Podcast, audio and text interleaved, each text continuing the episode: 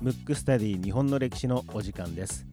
この番組は日本の歴史がとても好きな三名監視学マクトゥーブス代表の広瀬真一がムックムックラジオ代表の小川文吾に日本の歴史を教えていく形で進行していきます。番組ホームページや Apple Podcast、キャストボックス、ヒマラヤなどで聞けますのでエピソードデータをダウンロードしていただき皆様に合った聞き方でお楽しみください。それではスタートいたします。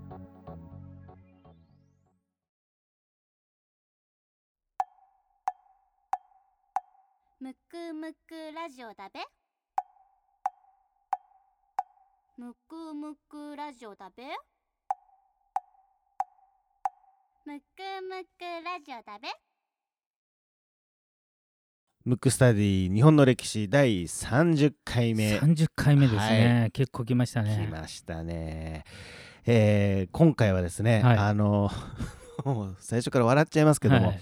タイトルを見た方はね、うん。あのびっくりしたと思うんですよ、僕も聞いた時びっくりしましたけども、うん。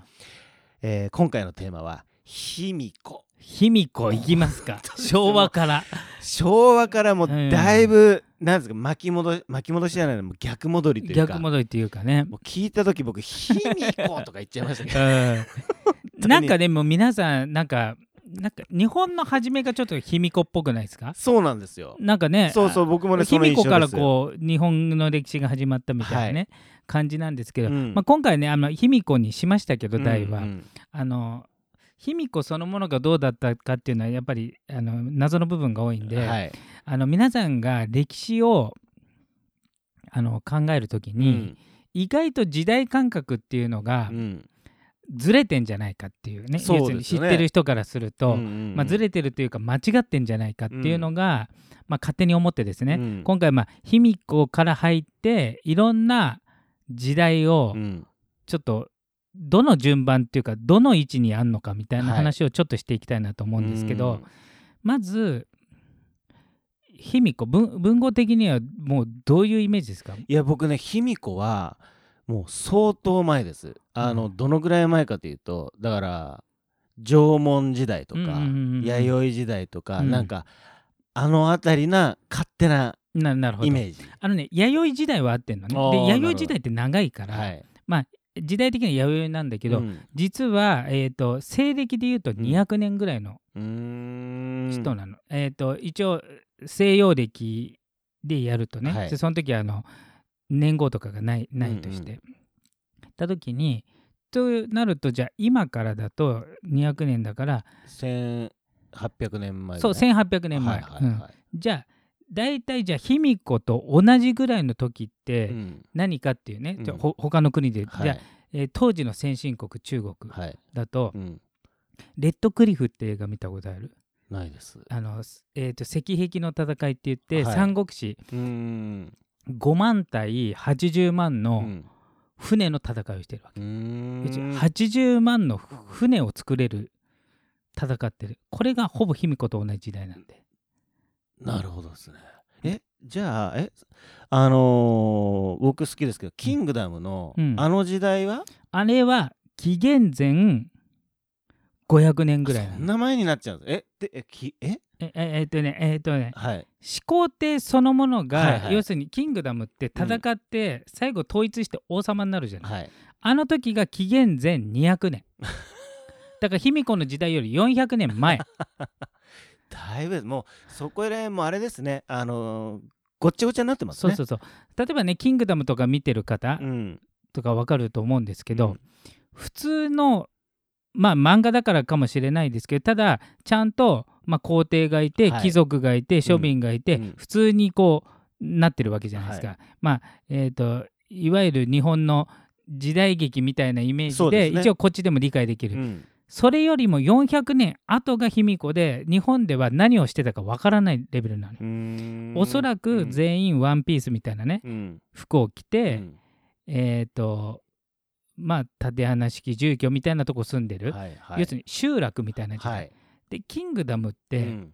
まあなんていうの王冠はかぶるわ。そうですよね、うん。城は立つわみたいな、ね、立つはあれが400年前なんでじゃあちなみにじゃあ現代から400年前ってなったら、うん。ちょうど、えー1600年ぐらいでしょ？だからはい。徳川家康の時代うなわけ、ん。徳川家康の時代って当然ですけどもうめっちゃ昔な感じじゃない、うん。それがキングダムと卑弥呼のぐらいの差だってことね。そうそうだいぶですね。だいぶなのよ。だから意外と日本の歴史ってうん。最近なの、うーん。ぐらい、うん。あの当時の日本と中国の文化の差はあるし、うん。で当然多分メソポタミアとかももうもっとだいぶ前なんで。そうですよね。うん。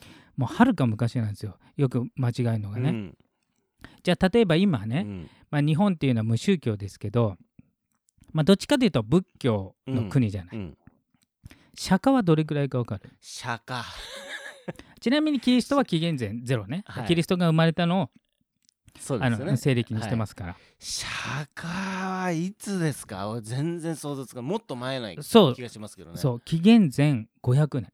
あだから始皇帝の時代の300年前。ですね。で卑弥呼から比べたら1000年ぐらい前、そういうことですね、はい、700年前か、うん。だからとんでもなく前なのよ。はあ。の教えをいまだにある、うんで700年後の卑弥呼はどこにいたかわからない。うん。しどんな暮らしをしてまあなんとなくは分かりますけど、うんうん。まあそういうレベル。あとよくまあいまだに社会人の人とかね、はい。孫子の兵法って聞いたことはいはい聞いたことありますね、よくなんか読んでますよねそうですね。戦いの、うん。うん。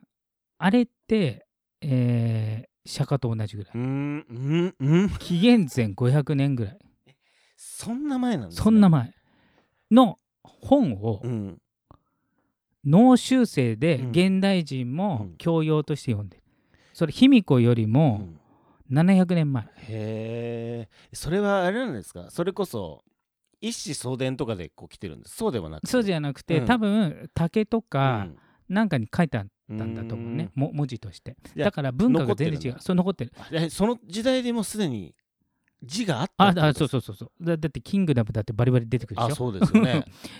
そうなんだ。でその時日本語はないのよ。ないですよね、のレベルだからもう全然だから結構ねみんな間違えてて、うん。で僕もね本とか好きなんで、うん。よく本屋で、まあ、昔孫子の兵法とか読んであこうかこうかなんて言ってたけど、うん。あれ紀元前500年前の人が書いたものを、うん。現代でも丸々通じちゃうから、うどんだけすごいのっていうね。ね、文文化レベルっていうんですかね。なそうそうそうなんかその高いですよね。そうそうそう。基本で的に。その時代ってあの中国では春秋戦国時代って言われてる時代で、はい。春春秋。そうそう春はい。秋戦国時代、うん。その戦国、えー、と春秋が先、うん。その後戦国時代。まあ、ああなるほど、一応続けて春秋戦国時代で、うん。戦国時代の一番最後に出てきたのが始皇帝で、うん。全部を統一ししたってう。んういうん感じなんで、うん。えー、と戦国時代より前の春秋時代の人だから孫子は。うじゃあキングダムはその時代の始皇帝のところを書いてるってことですよね。そうそうそう。だから戦国時代のうん。末期、末期。末期なんですね。末期。え統一するからね、うん。そうそうそう。そうなんだ。だからだいぶ前に孫子がいるっていう感じ、うんだいぶ前ですよね。そう。だから意外とねみんな卑弥呼の方がもっと前みたいなイメージじゃない？いやいやそんな感じですよ、だから意外とみんな間違ってて、うん。結構ん日本の歴史えもちろんその前に歴史あったと思いますよ、うん。けど僕らが記憶してるのは卑弥呼ぐらいじゃない、ううん。ん。それは一番もう、古いのがだからあのキングダムから比べたら、うん。もうなんか今に近い感じだよね、うーん。完全。だって400年も違うからね。そうですよね。ん。ええでところであれですか卑弥呼って何をしたんですかね、卑弥呼はうん。一応、あのまあそのその集集落、うん。だからその国と呼ん、まあ、一応国になってるけど、うんうんうんその国のレベルがどんぐらいの大きさかわからないしどこかわかんないのね、うん。えっと一応、えー畿内説っていう今でいう奈良県。はい。とあと北九州説があって、うんうん。一応今のところどっちか決着ついてなくて、うん。もし、えー、と畿内説奈良だったらそのまま天,、天皇家になってだから、えー邪馬台国っていう、はい。うん。それが大和国になったんじゃないかって説もあるんですけど,、なるほど。これが九州だった場合、うん。えーその後の天皇家が出てきたのが、うん。おそらくその奈良あの大和朝廷って言われるのは奈良なんでここに行く過程がまたないといけないからちょっとわからないっていう、うん。そのレベルなんですよ。えーでも卑弥呼という人がいたっていうののはは残ってるね。中国の、うん。えーごくちょっとに残ってる。意外とみんなあのバッチリ残ってるような感じだけど、うん。例えば本がいっぱいあったとするじゃん、うん。ちょろっと100文字ぐらいのとこが日本の場所だった、ああなるほど。うん。それがあの三国志で有名な、うん。三国志っていうのは劉備とか諸葛孔明とか有名ですけど、三国っていうのは義蜀、えー、どう忘れ呉ですね、うんうん呉の3つでで最終的に統一したのは義なの。うんうん。その義の本。うん。義の国の、えー、と本の義士和人伝っていあう聞いたことある。義士はそうそうそう。神殿すごく一部分うん。に100文字ぐらいで、うん。卑弥呼っていう人がいて、うん。まじないを使って、うん。要するにシャーマン的なことをやって統治してると。でそれが女王要するに女性ですよっていうのが書いてあってで当然日本当時は文字も何もないでから日本には残ってない。で中国もよその国のことなんで、うん。ばっちり書いてあるわけないですよね。うんうん。っていう感じなんうですよ。ーん。あじゃあいたんいたんですね。そういたことはいた。いたことはいたと、うん、いたことはいた。うん。でしかもその後、えー卑弥呼が死ん死んだ後うに、ん。もう一人女王が立ったまでは書いてある、うーん。それからいいよっていう人かな、うんううんんだからそ一応日本はうん。女王の国あと、一応ね生き方も書いてあるんだけど、はい、その生き方っていうのは、えー、とその当時の中国の都から、はい、どっち方向にど。どれぐらいの距離でその国があるよって義士は神殿には書いてあるんですけど、うんうん。あのその書き方が曖昧で、うん。えー、と間違ってる部分もあるから、うん。そのまま行ったら海なのね今 だからちょっっと修正加えないといけない、うん。そうすると、奈良とも取れ取れるし北九州とも取れちゃうなるほどそっか、うん誤差になっちゃってるんですね。そうそうそうそうでさらにねあの他の国だから、うん。別になんかもしかしたら間違ってるかもしれないわけだから、うんうんうんうん。そうへいう感じなんえですよ。いやじゃあ日本っていう国のそもそものスタートのまあその義士和人伝に残ってるのはうん。卑弥呼そとう。でさらにその後に、えっ、と空白の200年ぐらいあって、ここっだいぶて長いですね。ここってうん。ほとんど文献に載ってないわけ、うん。中国の文献にも載ってないわけ、うんうんその後いきなり大和朝廷になっちゃってるからなるほど。ここが分かってないわけ。でもしかしたら、うん。あの日本って古墳は残されてるんですけど、はただ天皇陵なんで調査されてないんで、うん。そこにもしかしたら秘密があるかもしれないですけど、うん。あ要するに、えー、とその後に「えー、と古事記」と「日本書紀」っていう日本人が書いたやつがあるんですけど大体これが、まあ、聖徳太子ぐらいなんで600年ぐらい。聖徳太子なんだ。だからこの間がうん。結構抜けちゃってるわけ、でうん。多少載ってるんだけど、ちょっと曖昧で解明されてないんで、うん。この間が古墳時代なんうんで、うん。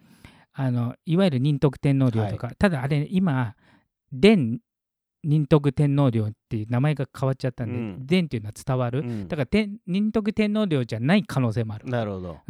けどあんだけでかい、うん。要するに面積だと世界最大の墓なんで、うん。よほど力の強かった人じゃない、うん。あとその近くに仁徳天皇陵の近くに王神天皇陵っていうまあこれ、えー兄兄弟なのかな、うん。兄弟か親子がちょっと忘れました、まあ、すごい近い、うんうん。もうでかいんですよ、うん、だからこの辺の時代はうん。かなり力を持った人が統治してたんですけど、そのうん和の五王って書いてあるんですけどね、うん。あの中国の歴史書には、うんその和の五王が誰かっていうのが、天皇なんですけど、うん。どの天皇かが分かってないまだ、うんでもそこは要は手つかずっていうことですよね。そう。手つかずか昔はモラルがないですけど、もしかして洞窟はされてるかもしれないですけどそれ自体の調要するに入れないんで。なんか入りたいですね、だから例えばあの天皇陵だと入れないけど、うんえー、と豪族の墓とかは入れるから、うん。一部昔の古墳の中の、うん。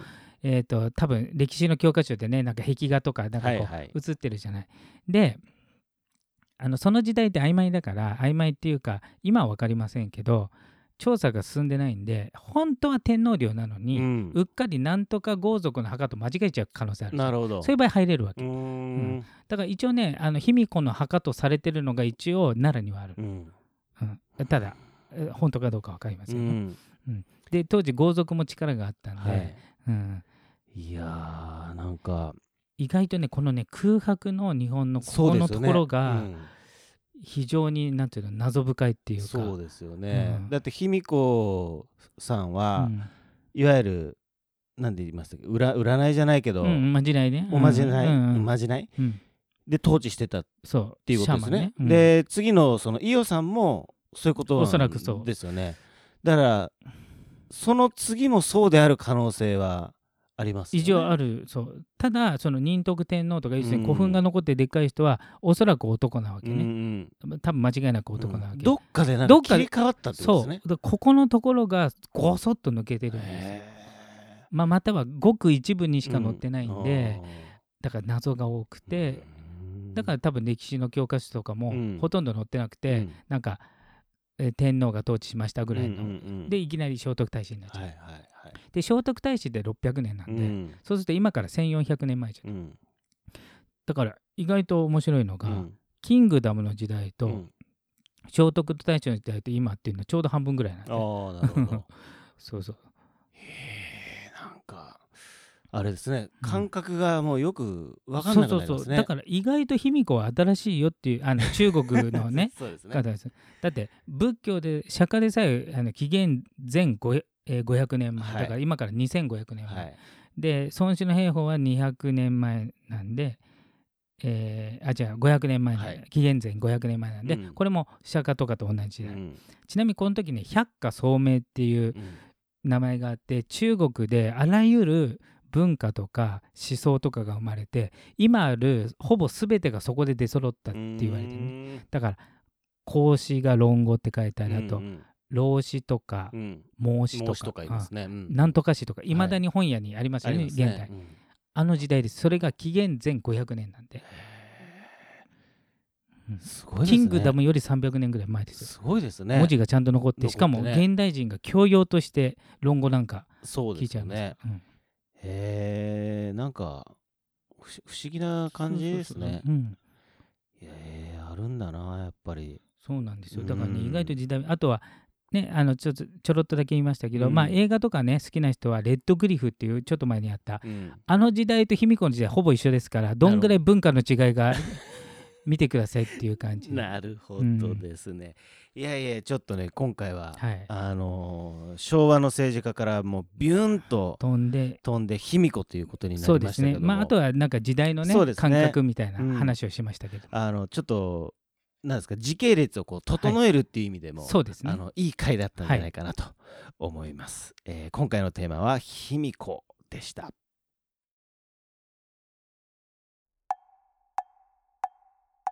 むくむくラジオだべ。むくむくラジオだべ。むくむくラジオだべ